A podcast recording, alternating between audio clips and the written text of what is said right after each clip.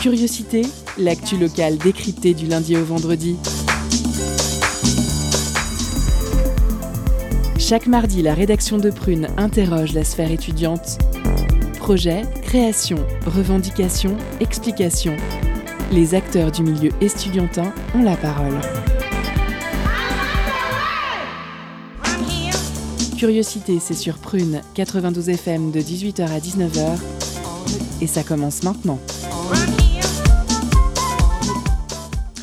Bonsoir à toutes et tous et bienvenue dans cette nouvelle édition de Curiosité consacrée à la vie étudiante. Au sommaire de ce mardi 19 avril, la semaine dernière, nous vous présentions le travail de recherche en sociologie de Guillaume Merceau. Cette semaine, on continue sur la même lancée avec le gagnant du prix du public du concours, ma thèse en 180 secondes. Il s'agit de Clément Messonnier, doctorant en électrochimie. Clément, bonsoir. Bonsoir, merci de m'avoir invité. Dans quelques instants, tu vas nous parler de ta thèse qui cherche à définir comment optimiser nos batteries et on aimerait par ailleurs revenir avec toi sur le concours auquel tu as participé. Ce sera Margot ce soir qui t'interrogera. Salut Margot. Salut. Hugues sera de retour cette semaine. Salut Hugues, de quoi tu nous parles tout à l'heure? Salut bah, euh, je vais parler de faire. euh, je vais essayer de donner des indications, faire moins de gaspillage quand on fait des soirées entre amis. ce qui risque d'être toujours aussi intéressant. Dans une seconde partie de l'émission, on vous parlera du projet GEAT, une série de capsules poétiques réalisées par des étudiants nantais en collaboration avec le clown et poète Didier Charuel. Le projet a été réalisé dans nos locaux et on vous diffusera le premier, d'une série de, le premier opus d'une série de 7 épisodes dès ce soir. Comme chaque semaine enfin, la FRAP, Fédération des radios associatives des Pays de la Loire, vous fait découvrir une initiative locale en allant questionner, via un de ses 11 micros, une ou une de ses actrices. Cette fois-ci, place aux traditions locales avec un sujet de Julia Vastel de Sun qui vous fait découvrir la boule nantaise, un jeu centenaire un peu particulier, inscrit depuis quelques années au patrimoine culturel immatériel en France. Bienvenue dans Curiosité, l'émission qui décrypte l'actu locale. Installez-vous confortablement, on est ensemble jusqu'à 19h. Culture, questions sociales et politiques, environnement, vie associative. On en parle maintenant dans l'entretien de curiosité.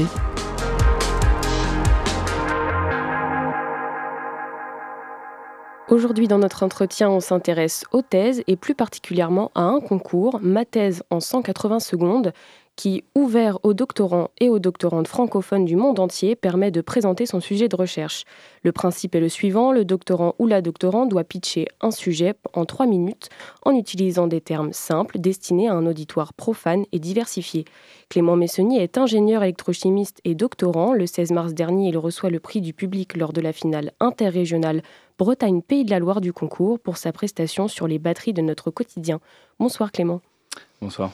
L'intitulé de ta thèse est le suivant Travaux à Batteryville, optimisation d'anodes à base de silicium et études de collecteurs de courant. Pourrais-tu nous rappeler en- de quoi il en retourne? Alors en fait, il faut expliquer un petit peu comment est fait une batterie. En fait, sur, euh, dans une batterie, on a de- ce qu'on appelle les électrodes, donc le plus, le moins. Et en fait, dessous, c'est euh, comme une feuille métallique sur laquelle on vient déposer euh, de la matière qui réagit avec le lithium. Et donc moi, me- mon sujet, c'est de m'intéresser à l'électrode côté moins. Et on vient changer la matière qu'on dépose sur euh, la, partie métallique. Cette matière, quand elle réagit avec le lithium pour créer l'électricité, elle a tendance à gonfler et à se détacher en fait de, la feuille métallique. Et donc l'objectif de ma thèse, c'est dans un premier temps essayer de bah, travailler sur la matière qu'on dépose pour avoir une structure qui, est, qui tient bien. Et après de s'intéresser à comment faire bien adhérer cette matière et éviter qu'elle se décolle, parce que si elle se décolle, bah, la batterie, elle meurt. C'est un peu comme si euh, votre batterie de téléphone, bah, elle est morte au bout de quelques jours au lieu de quelques mois, années. Voilà. Et pourquoi avoir fait ce choix de sujet de recherche? Alors en fait, moi, je, je suis spécialisé dans les batteries en électrochimie. Donc l'électrochimie, c'est tout ce qui est réaction chimique liée à, à la, qui, qui génère en fait des, des électrons et donc de l'électricité. Et donc en fait, moi, je voulais rester vraiment dans ce domaine-là et ça m'a mené bah, à Nantes sur ce sujet de thèse, mais c'était pas forcément ce sujet que je voulais. C'est euh, c'est vraiment euh, ouais, rester dans le domaine des batteries. Lors de ta présentation, tu n'avais le droit de présenter qu'une diapositive et du coup, tu as souhaité imager ta thèse avec le dessin d'une batterie. Comment on fait pour résumer un sujet scientifique comme celui-ci? Quelle est la recette ou quel procédé on met en place concrètement? Bah, c'est pas simple. Parce qu'en plus, euh, je pense dans le milieu scientifique, c'est un truc qu'on fait pas forcément très bien de, de vulgariser. Et là, c'est vulgarisé à l'extrême, puisque euh, on met tout sur, dans la forme et pas dans le, dans le contenu, on va dire, euh, scientifique. Mais c'est un cheminement qui se fait petit à petit. C'est-à-dire qu'en fait, pour le concours, on a eu des jours de formation. Euh, du coup, pour, euh, bah, c'était beaucoup euh, d'activités théâtrales notamment, mais aussi bah, avoir une première approche, de premières idées pour, pour l'image. qu'on voulait donner pour, voilà, pour expliquer nos sujets. Et donc c'est venu petit à petit. au début, j'ai une première idée avec l'immeuble, les gens, et puis après, voilà, ça se construit au fur et à mesure qu'on réfléchit. On se dit non, ça matche pas trop, enfin ça marche pas, et puis petit à petit, ça, ça vient quoi. Et est-ce qu'il y a un public que tu vises particulièrement? Est-ce que tu te dis, bon, j'essaie de viser par exemple ma grand-mère à qui j'essaie de faire comprendre ce que je fais concrètement dans mes études euh? Euh, Ouais, moi j'ai un peu pensé à mes parents, mes parents ne sont pas scientifiques du tout. Et euh, je me suis dit, bon, je, pars du principe que voilà, je ne pourrais pas leur expliquer plus dans le détail ce que je fais dans la vie de tous les jours, donc essayer de faire en sorte qu'ils comprennent. Et après, la démarche, c'est au-delà de ça, d'aller encore plus loin et de se dire n'importe qui qui écoute le pitch, bah, s'il ressort en se disant j'ai appris un truc, c'est déjà bien. Et voilà, c'était un peu le raisonnement. Donc le but, c'était aussi d'apprendre quelque chose au public qui était là, et c'était pas seulement de, de, faire le concours.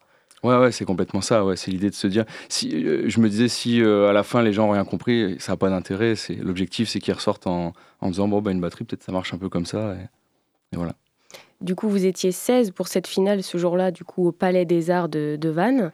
Euh, dans quelle perspective as-tu personnellement abordé ta prestation? Euh, bah, il y a eu le premier tour donc à Nantes. Euh, là, c'était le, challenge, un peu l'inconnu, parce que moi, je ne savais pas trop voilà, le niveau des autres, la pression aussi d'être devant des gens. À Vannes, c'était un peu différent, parce que du coup, c'était le deuxième tour, et du coup, on savait un petit peu à quelle sauce on allait être mangé.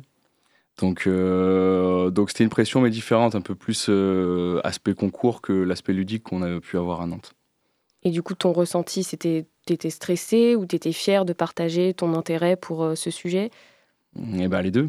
C'est-à-dire que forcément grosse pression, mais mais c'est stimulant et non non, fier d'être là et de d'essayer de faire ça, ouais, et de partager tout ça. Ok. Quel est l'intérêt pour toi concrètement dans ta carrière ou même bien personnellement Qu'est-ce que ça t'a apporté de participer à ce concours? Euh, bah, L'idée du concours, c'était pour moi, c'était de, conjuguer deux choses que j'aime bien, c'est-à-dire bah, ce que je fais au quotidien, la science, euh, et après tout ce qui est euh, activité théâtrale, que j'aime bien aussi. donc là, c'était un bon combo des deux. donc c'était vraiment le côté un peu challenge personnel, se dire, bon, bah allez, on va sur ce terrain-là, essayer de vulgariser à l'extrême euh, notre sujet, essayer de faire comprendre aux gens, et puis bah, un peu un côté challenge, quoi, sortir de sa zone de confort, j'aime bien. Et après, euh, sur un point de vue plus euh, pragmatique et terre à terre, je pense que ça peut être un plus après, dans une recherche d'emploi, mais moi, c'était pas forcément mon. Voilà, ce pourquoi je l'ai fait. D'accord. Et est-ce que tu as dû te préparer aussi, j'imagine, physiquement, peut-être faire des cours d'éloquence alors dans le cadre des formations, on a eu donc deux journées de formation euh, avant de faire les concours, enfin le, en tout cas le premier tour. Donc ouais, c'était des, exercices euh, principalement, ouais, c'était des exercices de théâtre en fait, sur justement se poser les bonnes questions, pas trop bouger, ou au contraire beaucoup bouger, mais en tout cas rythmer le, pitch. au niveau de la parole, au niveau du regard, des choses comme ça, ouais, ça se prépare. ouais, je pense que ça se prépare, c'est important. Et dans ton discours, tu parles de cette course aux batteries les plus performantes, aux nouvelles technologies. Est-ce que c'est un de tes objectifs de carrière de vulgariser ton travail sur ces nouvelles technologies qui sont parfois abstraites pour le grand public? Euh, C'est vrai que alors c'est une bonne question parce qu'en plus sur le, thème des batteries c'est intéressant parce que souvent on, on, parle beaucoup des batteries sans forcément savoir ce qu'il y a dedans. C'est un peu une boîte noire. Et, euh, et du coup, euh, ouais, c'est, je trouvais le challenge intéressant justement parce que c'est un truc qui est méconnu mais qui est au cœur de l'actualité puisque ouais, fait beaucoup de débats autour de la voiture électrique, est-ce que c'est écologique ou pas, etc. Donc ouais, c'est, quelque chose qui pourrait me plaire. Après, sur le suite, la suite de ma carrière, je sais pas du tout ce que je vais faire après la thèse. Et du coup, tu trouves ça important, j'imagine, peut-être que tu aimerais que ce soit plus vulgarisé euh, dans la sphère scientifique en général, les sujets comme celui-ci. Est-ce que tu trouves que ce concours, il devrait peut-être être étendu à d'autres on va dire, euh, d'autres secteurs ou des choses comme ça? Eh ben, je, alors je pense que le concours est déjà assez étendu et d'ailleurs il est beaucoup porté par euh, l'université. Euh, moi je pensais pas avant d'y aller que l'université avait un tel intérêt pour ce concours. c'est quand on est allé, donc le premier tour c'était au Stéréolux à Nantes, donc une grande salle avec une grosse organisation et donc je me suis rendu compte qu'en fait ouais ils prenaient ça vraiment au sérieux. Et, en fait, toutes les disciplines peuvent être touchées. Simplement, il y a peu de candidats chaque année. Euh, comme tu l'as dit tout à l'heure, on était euh, une quinzaine. Et donc là, c'est un peu bah, en fonction des candidats qui, se sont présentés que, voilà, que les sujets tombent. Mais voilà, il n'y a pas de. On va dire que c'est ouvert à tous et tous les sujets de test possibles. Ok. Et est-ce que toi, tu as retenu le passage de quelqu'un, par exemple, sur quelque chose que tu as appris euh, dans la salle quand tu y étais? Euh, ouais, alors nous, c'est un peu biaisé parce qu'en fait, on, lors des journées de formation et même le jour J, on a fait des répètes euh, en salle. Donc j'ai vu plusieurs fois les gens passer. Donc j'en ai retenu pas mal, ouais. Et, et c'est intéressant justement d'apprendre euh, d'apprendre les autres sujets, bah, d'autres sujets autres que le sien. Parce que parfois, on ne fait pas l'effort d'aller regarder qu'est-ce qui, peut se, qu'est-ce qui peut se faire dans d'autres domaines. Mais il y a un sujet qui t'a surpris en particulier est-ce qu'il y a un sujet qui m'a surpris Un euh, thème où tu t'es dit, tiens, j'en ferai pas forcément une thèse, et là, tiens, c'est intéressant. Ah bah, il y avait une présentation, mais c'est des thèses, euh, justement, nous, en tant que scientifiques, qui nous, euh, qui nous, qui nous, qui nous étonnent toujours. Il y avait une présentation sur le théâtre. Le théâtre, je sais plus, dans les années 1200, je sais plus mhm. exactement. Et c'était assez intéressant, c'était même très intéressant. Et, mais voilà, c'est quelque chose que nous, enfin, en tout cas, moi, typiquement, que je connais très mal. Euh, en tant que plus scientifique que littéraire. Et ouais, c'est intéressant bah, de, de, voir ce que lui peut faire. moi, quand on me dit il y a une thèse sur le théâtre dans les années 1200, je me dis bah, qu'est-ce qu'il fait tous les jours euh, quand il va travailler euh, Parce que bon, moi, j'ai des éprouvettes, je fais des, des expériences, mais bon, bah, lui, c'est quelque chose qui est dans le passé, donc c'est du recherche d'archives, etc. Donc ouais, cet exemple-là ouais, peut être marquant pour moi. Mhm. Ça ouvre à d'autres perspectives, quoi. Ouais, c'est ça. Après, tu fais ton modeste, mais j'ai vérifié sur ton LinkedIn, euh, tu as fait du théâtre euh, au lycée euh, dans pas mal de représentations. Il a fait son boulot, c'est bien. Ouais. enfin bref, pour l'instant, on va faire une première pause avant de te retrouver dans une deuxième section de cette interview. Et la première pause musicale ce soir, ça sera avec Stimulated Jones, Don't Be Afraid. C'est tout de suite sur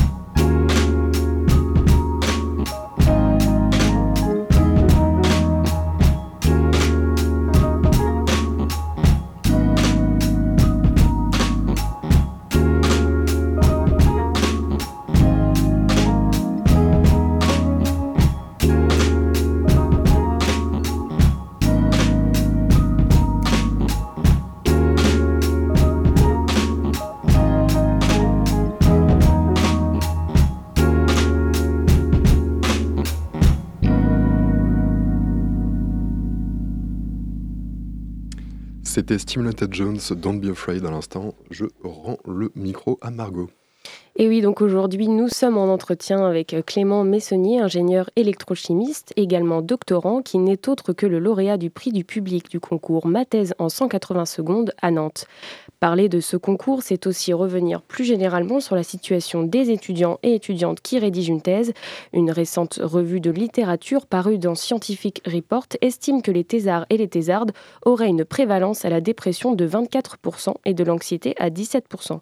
Souvent décrit comme un parcours fait de solitude et parfois de précarité, être doctorant ou doctorante ne signifie pas toujours un long fleuve tranquille.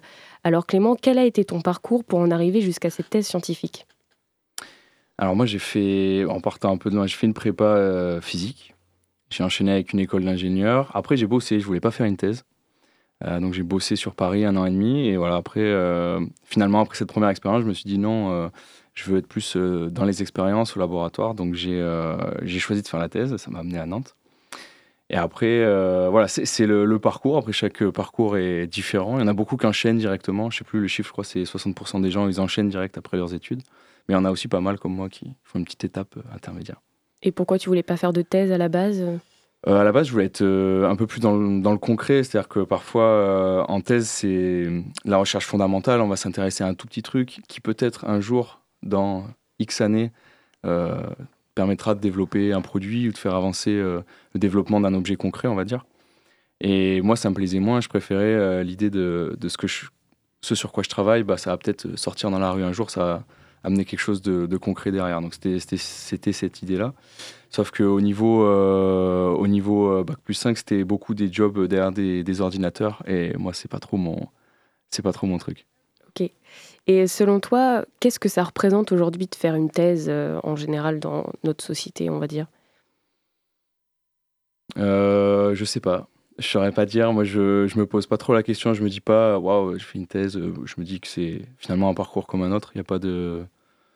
Je, je, serais fier à la fin, mais je pense que chaque personne peut être fière de son parcours. je, voilà, moi, je, le prends comme, comme une expérience euh, et je me pose pas plus de questions. comme une étape, on va dire, dans ton parcours à toi plutôt qu'une ligne sur ton CV, on va dire. Ouais, tout à fait.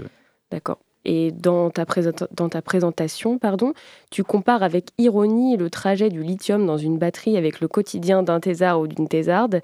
Je te cite, il recommence le lendemain, le surlendemain, pas de week-end, pas de vacances, pas cool comme vie, ça ressemble à celle d'un doctorant en période de rédaction.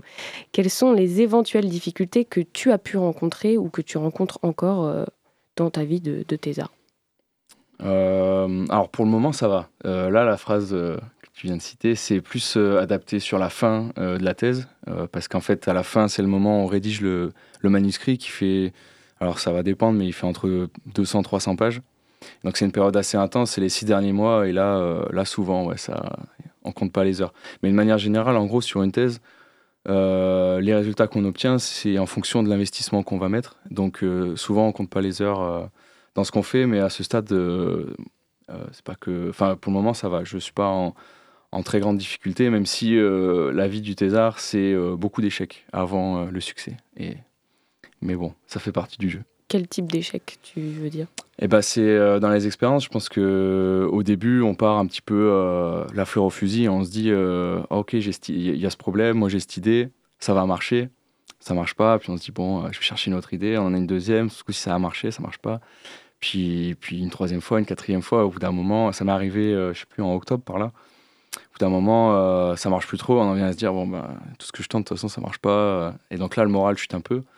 Et ça rejoint un petit peu les chiffres que tu pouvais donner sur euh, la sensation de solitude. C'est un, parcours assez solitaire, même si on est encadré, parce qu'on est, on est les seuls à travailler sur le sujet vraiment, c'est-à-dire à faire les expériences, à mettre euh, euh, les mains dans le cambouis, on va dire. Et donc quand ça marche pas, on s'en prend un petit peu qu'à nous-mêmes, quoi.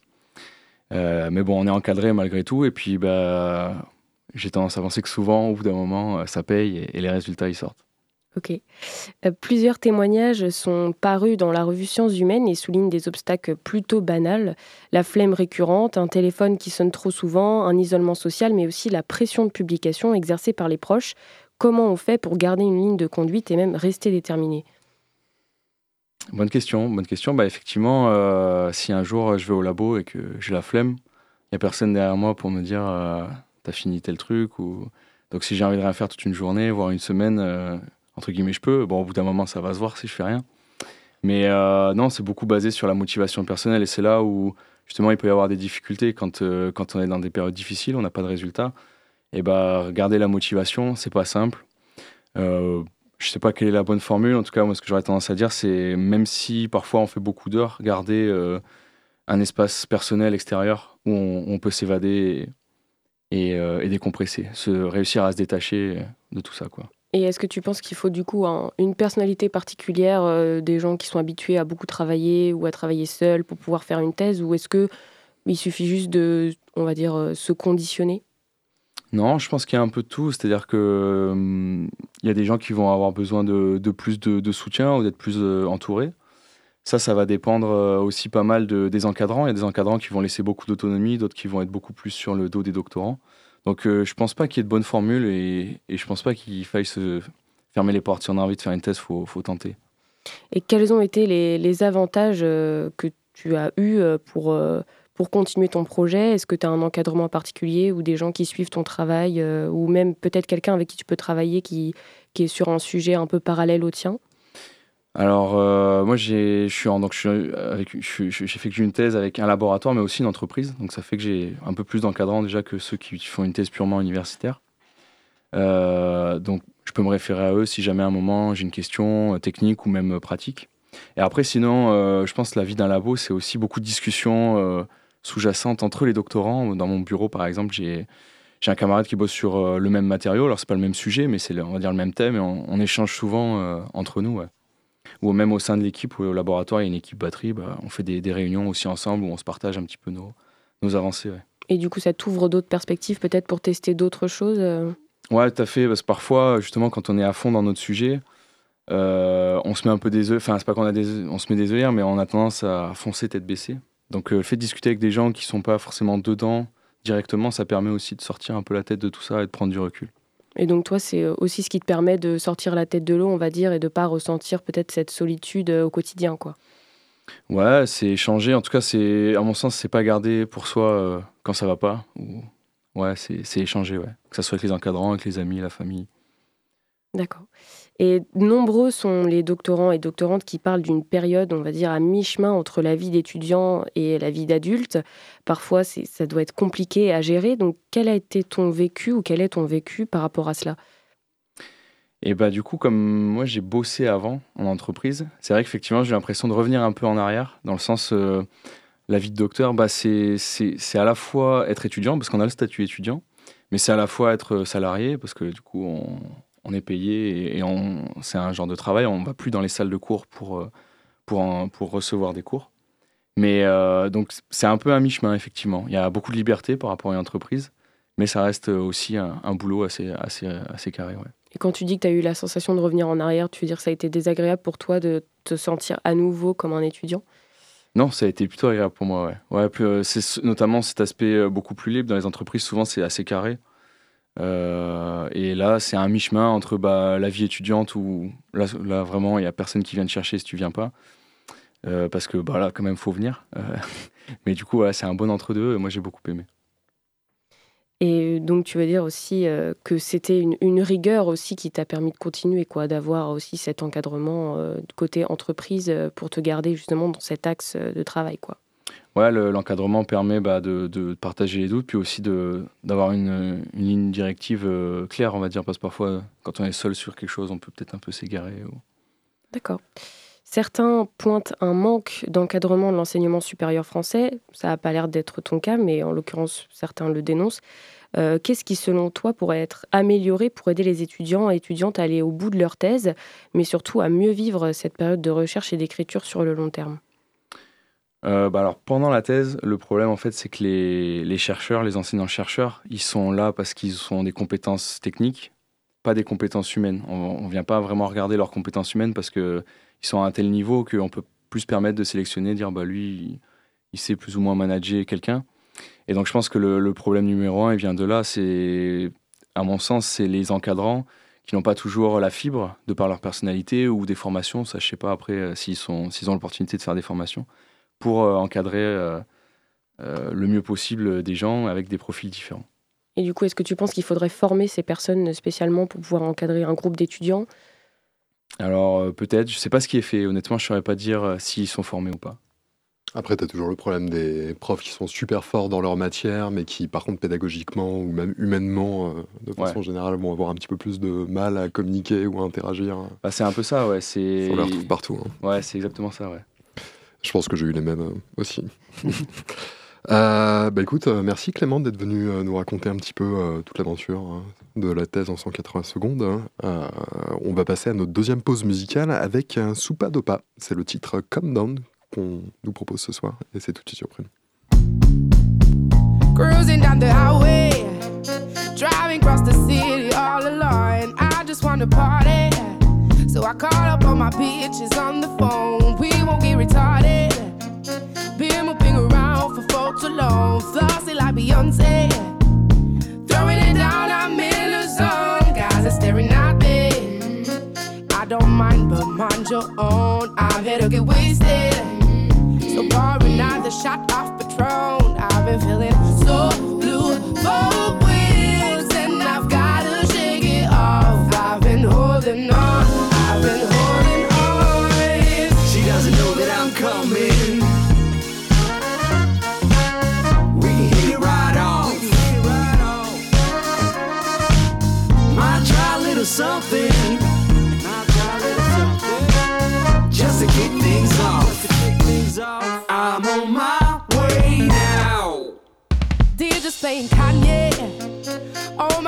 wildin' on the floor. I ordered some Bacardi.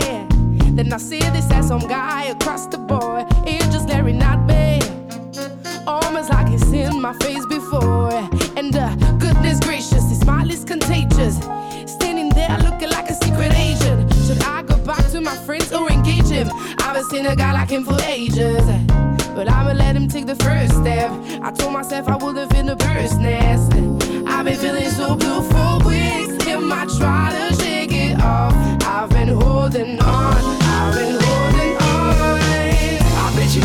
coming.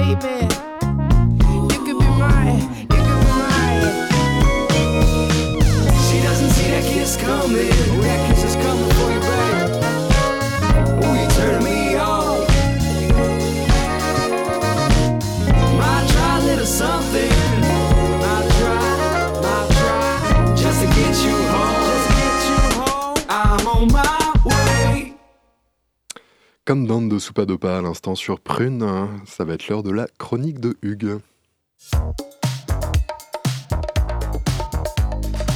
Étonnante, perspicace, amusante, actuelle. Les chroniques de curiosité.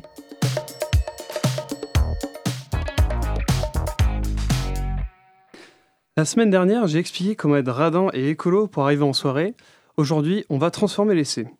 Parce que je trouve qu'il y a beaucoup trop d'apéros où il reste des aliments entamés, ou non d'ailleurs. Trois paquets de chips entamés, cinq tranches de saucisson pour la raclette et autres coupelles de bâtons de carottes et concombres encore à moitié pleines parce que Damien prend un kilo de mousse à chaque fois qu'il se sert. Mine de rien, tout ça, c'est beaucoup d'emballage, de nourriture gâchée parfois et de rangement pour celui ou celle qui reçoit. Je pense qu'il est temps que ça change et j'ai des propositions qui peuvent sembler être du bon sens, mais avec du bon sens, on pourrait préserver la planète et spoiler alerte, ça n'est pas du tout le cas. Donc je me permets d'enfoncer quelques portes ouvertes. Si vous passez votre soirée avec des amis que vous connaissez bien, des, réguliers, on pourrait par exemple faire confiance à une personne de tout acheter, puis convenir de, de le rembourser. Comme ça, pas de surprise et d'entassement de paquets de cacahuètes de 120 grammes. Vous allez me dire que chacun pourrait récupérer ce qu'il apporte en partant, mais quand ils sont entamés, vous remarquerez que ce fameux chacun a souvent la flemme de les récupérer et que par politesse, chacun a tendance à laisser les choses qu'il a apportées. Autant les bières, je dis pas non. Mais les trois boîtes de mini bretzel, que personne n'a eu envie visiblement, je m'en passerai bien. Si cette idée de se responsabiliser collectivement ne prend pas, et que vos amis n'en font qu'à leur tête, je propose un genre de contre-pied. On peut déjà penser à ne rien amener, en sachant qu'il y aura trop de bouffe, et même à la fin de demander à l'autre de tout récupérer, ce qu'il reste, ou du moins une partie. C'est bien opportunisme, direz-vous. Je pourrais simplement confirmer, mais si c'est une critique pour dénoncer un acte égoïste, euh, je rétorquerai pour, euh, euh, en, disant pardon, que décharger son fardeau n'a rien de courtois et que notre environnement n'est pas sensible à cette courtoisie. L'opportunisme ici est le reflet de la négligence des conséquences de notre surconsommation. Ça fait beaucoup de mots compliqués, et j'ai pas envie de partir sur une phrase moralisatrice, alors que moi-même, ça a dû m'arriver d'apporter quelque chose et de l'avoir laissé à peine entamé derrière moi. Mais je pense que si deux ou trois personnes du groupe réfléchissent ensemble sur la quantité de nourriture qu'ils apportent et se partagent le butin restant, ça pourrait créer à force une certaine tendance au point d'en devenir un réflexe collectif. L'objectif final est que chacun apportera sa bouffe tout en sachant qu'il la récupérera peut-être après festivité pour la finir chez soi. L'opportunisme cédera sa place à la conscience collective pour le bien de tous et surtout de l'environnement. Merci Hugues pour cette chronique qui dénonce. hein. Apparemment, t'en t'en avais gros sur la patate Ça, là. Énormément de vitriol dans cette chronique. Ok. Euh, je pourrais faire semblant de voir Julien poindre à l'horizon, mais il s'avère qu'il n'est pas là cette semaine. En revanche, il a quand même pensé à vous, chers auditeurs, chers, chères auditrices, avec euh, une chronique enregistrée. Ça va être tout de suite, c'est la pause cadeau. Concert, spectacle, cinéma. Tout de suite, Prune comble ta soif de culture avec la pause cadeau.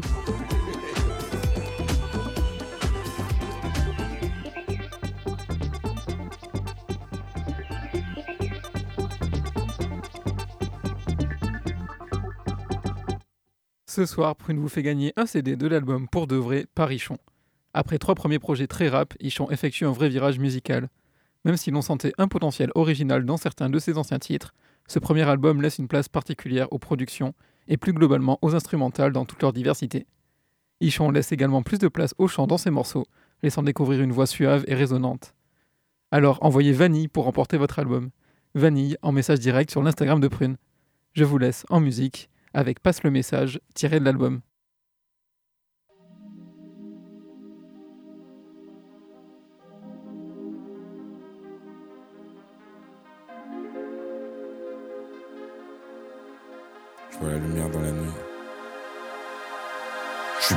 Je suis un génie, je peux pas gommer ça.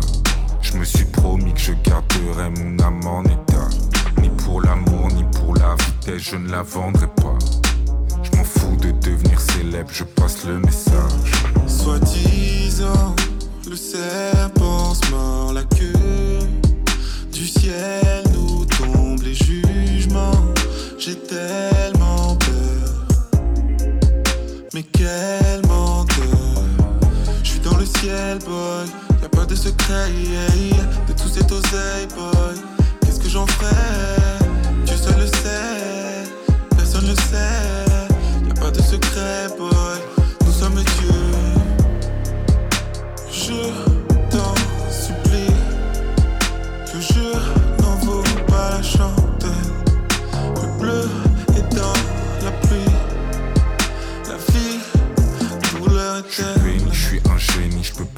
Ça.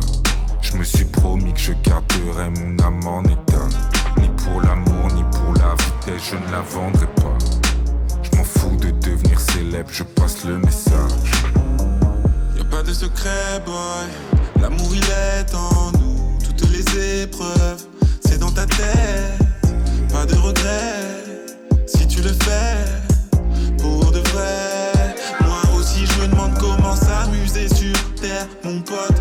Pour que les lumières s'allument, tu comme la drogue. Pour payer tes dettes et factures, tu fais le job.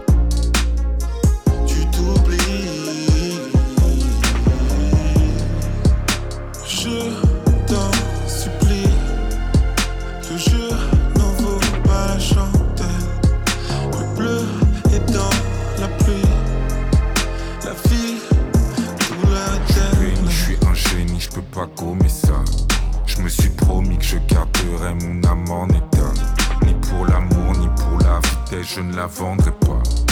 Je m'en fous de devenir célèbre, je passe le message. De Paris centre à Paris ici, chacun son exemple de réussite. J'ai pas raison si j'ai pas essayé. Je suis béni, je suis un génie, je peux pas gommer ça. Je me suis promis que je garderai mon âme en état. Pour l'amour, ni pour la vitesse, je ne la vendrai pas. Je m'en fous de devenir célèbre, je passe le message.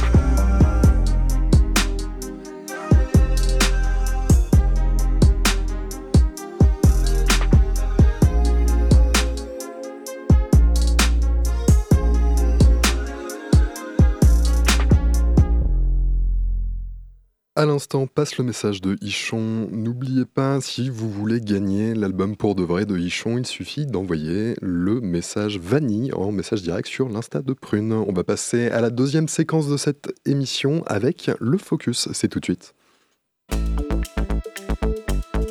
Focus sur une initiative, un événement, un engagement. C'est le zoom de la rédaction.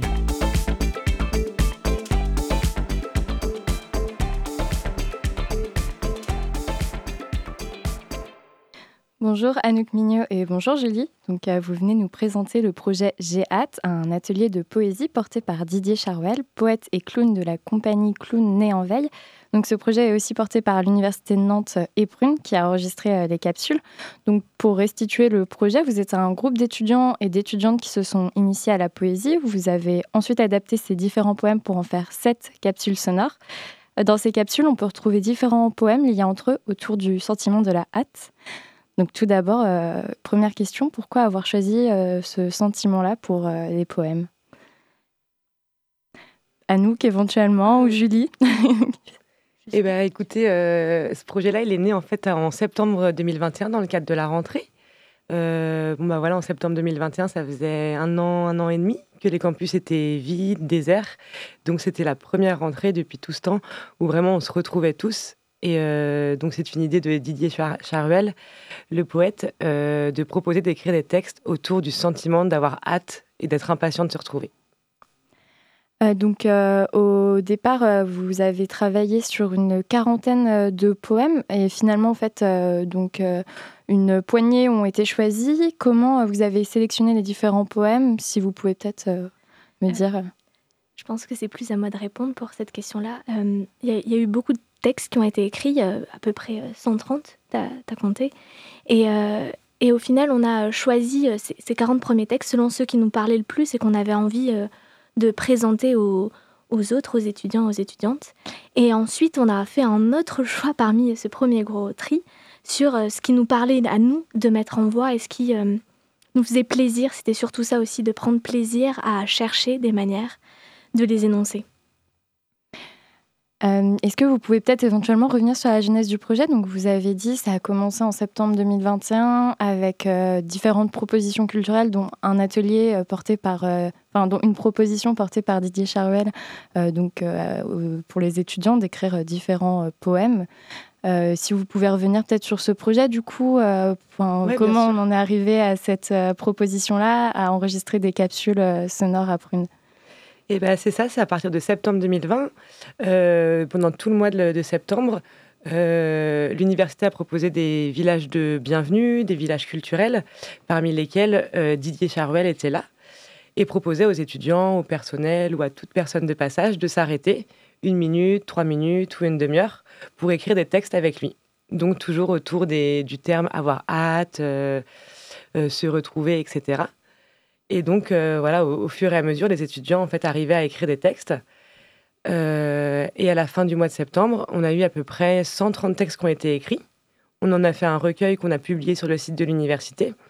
Mais on s'est dit, voilà, ces textes-là, en fait, ils sont très beaux, ils sont assez singuliers. Euh, ils représentent aussi vraiment un état d'esprit qui est bah, le début de l'année, commencer de nouvelles choses, etc. Et on s'est dit, bah, ce serait super de les mettre en voix, histoire d'humaniser ces textes-là et puis euh, aussi bah, de les rendre euh, audibles et connus par euh, beaucoup plus de monde. Donc c'est à ce moment-là qu'on a contacté Prune. Et, et, du coup, tout un travail s'est fait avec donc le poète Didier, Prune et les étudiants volontaires qui souhaitaient mettre en voix ces textes-là. Euh, dans ces capsules, il y a tout un travail euh, d'interprétation. Comment euh, s'est passé ce travail? Est-ce que, par exemple, les étudiants qui étaient présents, enfin les étudiants et les étudiants, les étudiantes et les étudiants qui étaient présents pour ce projet, vous aviez déjà fait du théâtre? Enfin, est-ce que l'aide de Didier aussi était importante là-dessus? Euh, c'est vrai qu'on n'a pas eu tant de temps que ça pour tout préparer parce que c'était pas un atelier comme c'est le cas. Il y a des ateliers culturels euh, de théâtre, de danse euh, proposés par l'université. Là, c'est quelque chose qui s'est fait spontanément. Et ça a été compliqué au final de trouver des étudiants et des étudiantes disponibles aussi, donc de- de- d'accorder nos agendas. Donc on a été quatre à se retrouver. Et je, je pense qu'on avait chacun, chacune peut-être quelques expériences peut-être en théâtre. Mais euh, donc là, on a, c'est surtout parti d'improvisation, d'essayer de les dire comme on avait envie de les dire spontanément, et ensuite de euh, mutuellement et surtout grâce à Didier de reprendre ce qui était intéressant ou peut-être parfois euh, amener des contrastes, ralentir sur certains passages, au contraire aller plus vite. Et au final, c'est resté très vivant parce que ça a changé à chaque fois et on, on a eu comme peut-être trois séances ensemble. Et euh, une séance aussi ici, on a découvert Prune, on, s'est baladé un peu dans les locaux. On a essayé aussi de- d'enregistrer, de, s'entendre au micro, de prendre la parole. Et là aussi, on a testé de nouvelles choses qui, euh, finalement, jusqu'au au, au dernier jour, quand on a enregistré, ça, ça a changé un peu à chaque fois. Je crois que c'était comme un travail de fond qu'on a pu faire. euh. Alors, la poésie, c'est un, art littéraire qui peut sembler délaissé aujourd'hui. Euh, Est-ce que, enfin, quel rapport, euh, par exemple, Julie, toi, tu as, enfin, tu as avec euh, la poésie en général? Est-ce que c'est quelque chose que tu aimes lire ou est-ce que c'est, enfin, est-ce que tu écris de la poésie? Euh, je trouve que c'est très rigolo comme question parce que euh, j'ai commencé à écrire il n'y a pas très longtemps. euh, et euh, on n'a plus beaucoup de temps. Et, euh, et donc, euh, oui, euh, moi j'ai commencé à prendre la parole à Gralin pendant l'occupation des théâtres euh, en avril dernier, euh, en voyant les gens pendant. C'était. euh, il y avait une heure de créneau entre euh, 13h et 14h. Mm. C'était super. Et euh, j'ai commencé à écrire à ce moment-là en faisant des rencontres. Et euh, du coup, c'est rigolo parce que Didier, j'ai écrit euh, sur le coin de la table euh, avec une coloc euh, au moment des, du village euh, associatif. Et, euh, et je l'ai recroisé ailleurs aussi euh, en, en écrivant, parce qu'il était aussi ailleurs en ville où il proposait cette même chose-là. Donc oui, j'écris un petit peu, je lis euh, aussi. Mais c'est quelque chose de très nouveau euh, pour moi et, euh, et j'ai un rapport encore euh, très étrange à ça, de me rendre compte de toutes les libertés qu'on a dans l'écriture. Et c'est impressionnant, en fait, tous ces choix possibles. Et, au final, plus on est dans un milieu, plus on rencontre aussi des gens. Donc avant, je connaissais pas grand monde qui écrivait. Et au final, maintenant, je me rends compte que je croise des gens qui cherchent à écrire, soit pour soi, pour évacuer un peu ce qui va pas, ou au contraire, essayer d'a- d'avoir une recherche plus peut-être esthétique ou de, de, de faire passer euh, certaines idées, euh, certaines images. Et du coup, euh, qu'est-ce qui t'a, toi, séduit dans ce projet de, de poésie Est-ce que c'était le côté, justement, création, enfin, écrire des poèmes, ou c'était aussi le côté interprétation Euh, bah, Il y a eu deux moments. Il y a eu le moment où euh, on a, j'ai, j'ai écrit, on a, on a écrit euh, en, septembre euh, avec euh, une amie, par hasard, un peu, on n'avait pas trop le temps, donc c'était sympa aussi d'avoir euh, cette, cette, cette forme assez libre, parce qu'il y a, y a aussi des poèmes qui ont été écrits par Didier à partir de mots d'étudiants ou d'étudiantes, parce que peut-être des fois on n'ose pas si on n'écrit pas ou on n'a pas le temps. Et là, je trouvais ça aussi très beau de... Et, ouais, qui, qui est aussi la présence de certaines personnes qui soit n'avaient pas osé, n'avaient pas eu le temps, qui sont là.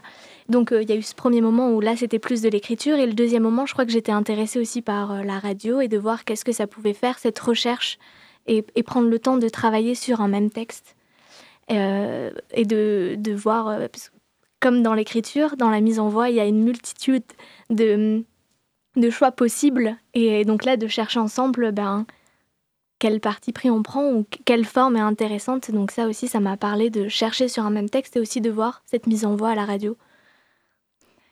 Euh, Anouk Mignot, donc c'est vous qui avez euh, conduit euh, ce projet à l'université. Ce type d'atelier ouvert sur la culture, sur la poésie, est-ce que c'est quelque chose que vous aimeriez poursuivre dans les autres années à l'université?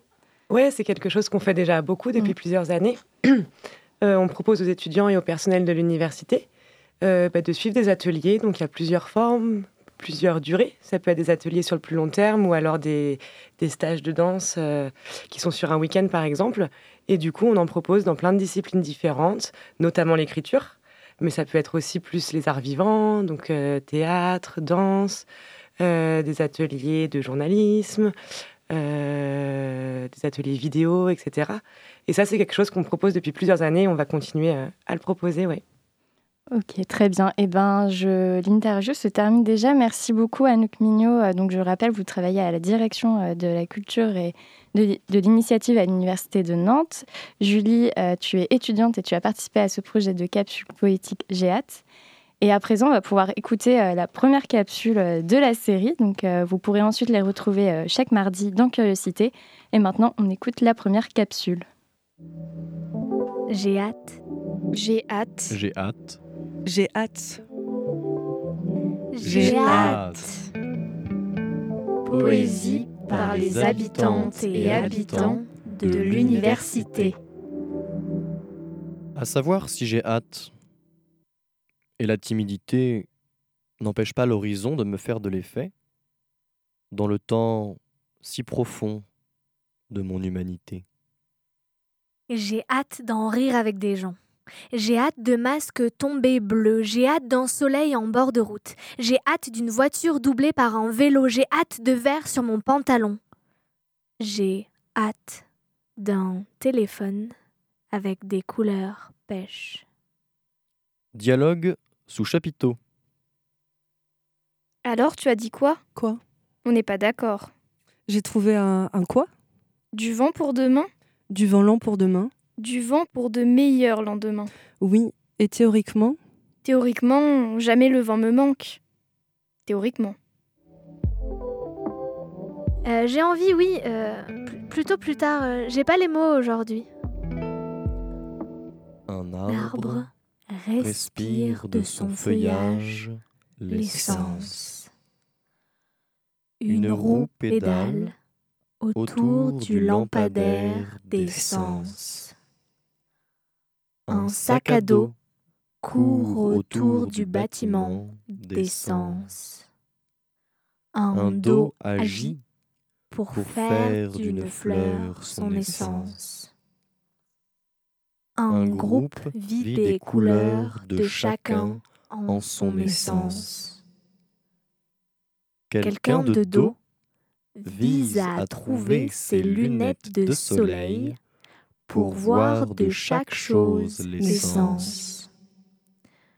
Une L'affiche saute par-dessus une fenêtre pour retrouver de son information l'essence. L'herbe rit du bar dont son troublé l'essence. Écrit par Arthur, Zari Boukara, Jean, avec les mots d'une anonyme timide, Dialogue sous chapiteau, Isdid, E, avec les mots de Marguerite. Texte lu par Julie, Ariane, Gabriel Et Océane. C'était donc le premier opus d'une série de sept capsules qui seront diffusées tous les mardis dans euh, ce Curiosité. On va s'écouter notre dernière pause musicale avec Summer Sons hein, et le titre A Moment to Be Lit. C'est tout de suite. If you don't mind, we'd like to play a short, short uh, uh, interlude. Uh, still reclining. Reside the brighter side, find the silver lining. Chilled vibes, what I'm still providing. Blaze one and recline. Laid under the sky. Sun rays make love to my mind. Save none, we got nothing but time. I bust a rhyme with my brother and a cousin of mine. Yeah, yeah, yeah. we admit we started off started off to a slow start because uh, I wasn't looking at my piano player and I've been smoking a little bit too much.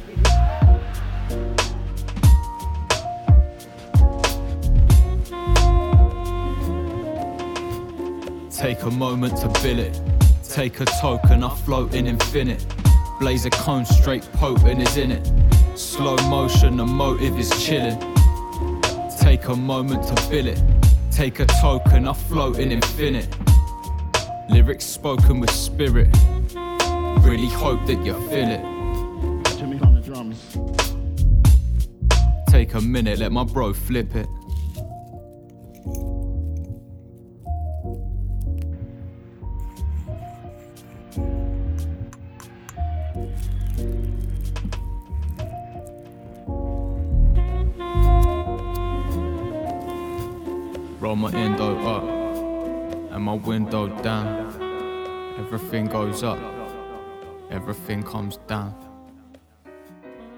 Summer Sons à l'instant, sur Prune, Moment to Be Lit. Ah, ne leur dites pas qu'ils jouent à la pétanque, leur jeu s'apparente en fait par certains côtés plutôt à du bowling. Ce jeu c'est la boule nantaise, hein, et Julia Vastel de Sun est allée se renseigner sur vous, pour vous pardon, sur ce jeu tellement sérieux qu'il est entré au patrimoine culturel immatériel de la France. Reportage. Pensée locale, un enjeu de société. Une émission des radios associatives des Pays de la Loire.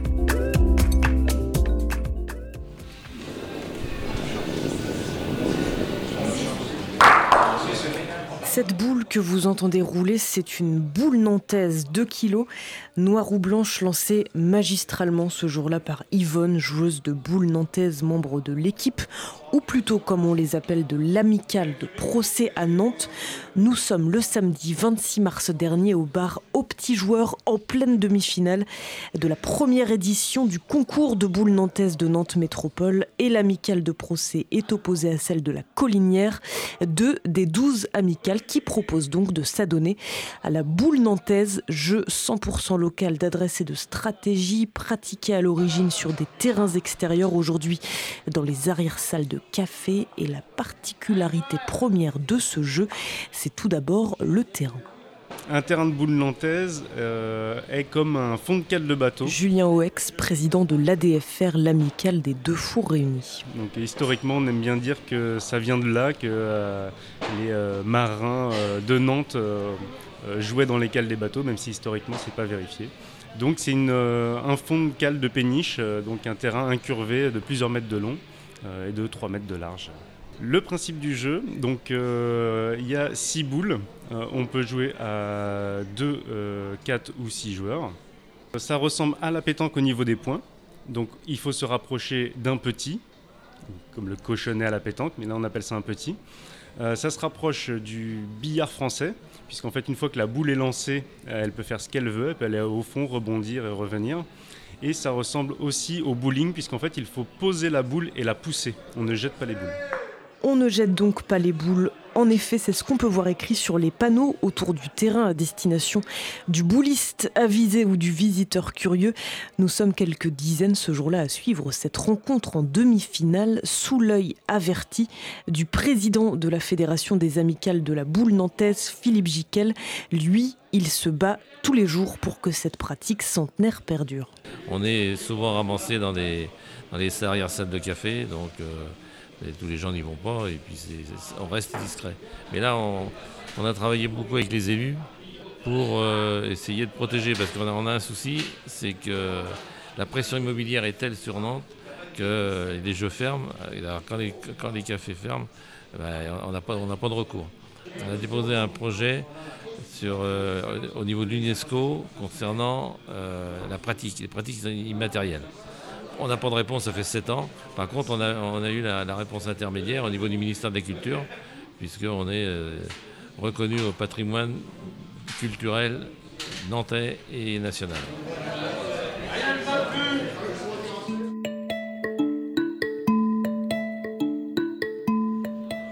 La boule nantaise est ainsi donc inscrite depuis 2019 au patrimoine culturel immatériel de la France, ce qui signifie que les jeux et les terrains sont protégés. Quant au dossier déposé auprès de l'UNESCO, il est toujours en cours d'étude. Mais revenons-nous à notre tournoi où sur le bord de ce terrain si particulier, on croise aussi Solange, elle-même joueuse et parfois arbitre. Elle a commencé la boule nantaise il y a 4 ans. Dès qu'il y a un concours, je m'inscris de toute manière. Je pense que je fais tous les concours. Il va y en avoir quatre cette année. Il y en a un prochain, on appelle ça à la mêlée. C'est-à-dire, euh, tous les gens s'inscrivent et on va tirer au sort. On ne sait pas avec qui on tombera. Donc euh, ce sera deux contre deux et ce sera le hasard. Là, sur la demi-finale euh, procès collinière, euh, vous avez un petit, un petit pronostic? Procès collinière, je dirais plutôt collinière, mais bon. Le pronostic du match d'avant s'est révélé euh, bon. Mais là, je ne, veux- je ne garantis pas. Verdict, c'est bien la collinière qui s'est imposée en demi-finale contre Procès. En revanche, la victoire finale revient, elle, à l'amicale du bowling, qui remporte donc cette première édition de ce concours Nantes Métropole. Et c'est chez eux qu'aura lieu d'ailleurs le prochain tournoi, le samedi 21 mai, au Café Les Filles du Marronnier. L'occasion de découvrir ce jeu typiquement nantais.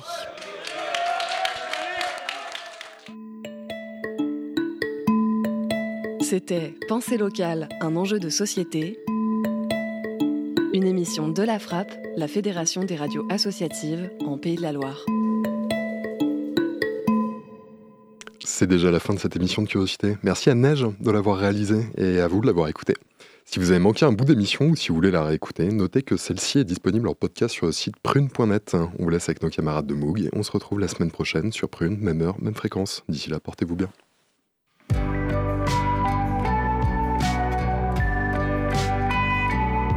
Pour écouter ou réécouter Curiosité, rendez-vous sur le www.prune.net.